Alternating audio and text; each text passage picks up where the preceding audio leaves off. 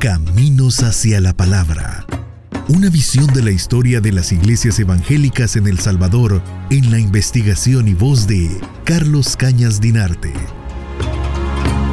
Entre 1860 y 1890 en México y en Guatemala ya se habían desarrollado varias iniciativas para introducir ideas protestantes en ambos países.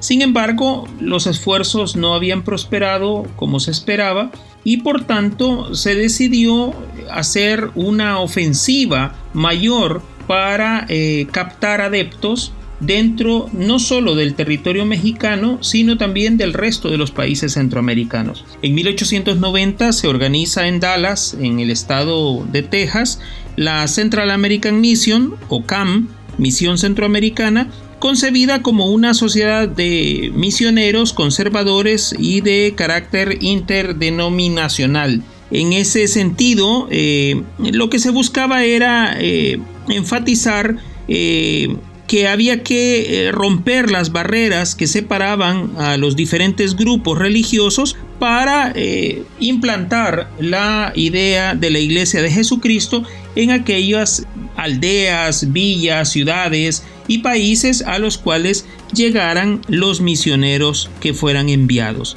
En este sentido, la CAM establece su, primer, eh, su primera misión en Costa Rica en 1891 y tres años después ya tenía siete misioneros y buscaba expandirse hacia el resto de Centroamérica. Se decide entonces enviar una misión hacia Honduras y El Salvador encabezada por H.C. Dillon, su esposa Laura y sus hijos, quienes también vendrían acompañados por Francesco Pensotti, quien era un distribuidor de Biblias a lo largo de América Latina. También se les unió Clarence Wilbur, que era un joven misionero. Atravesaron Nicaragua a pie y en caballos, pero eh, Nicaragua era un territorio eh, aquejado en aquella época por la fiebre amarilla Clarence Wilbur la contrajo, murió el 20 de junio de 1894.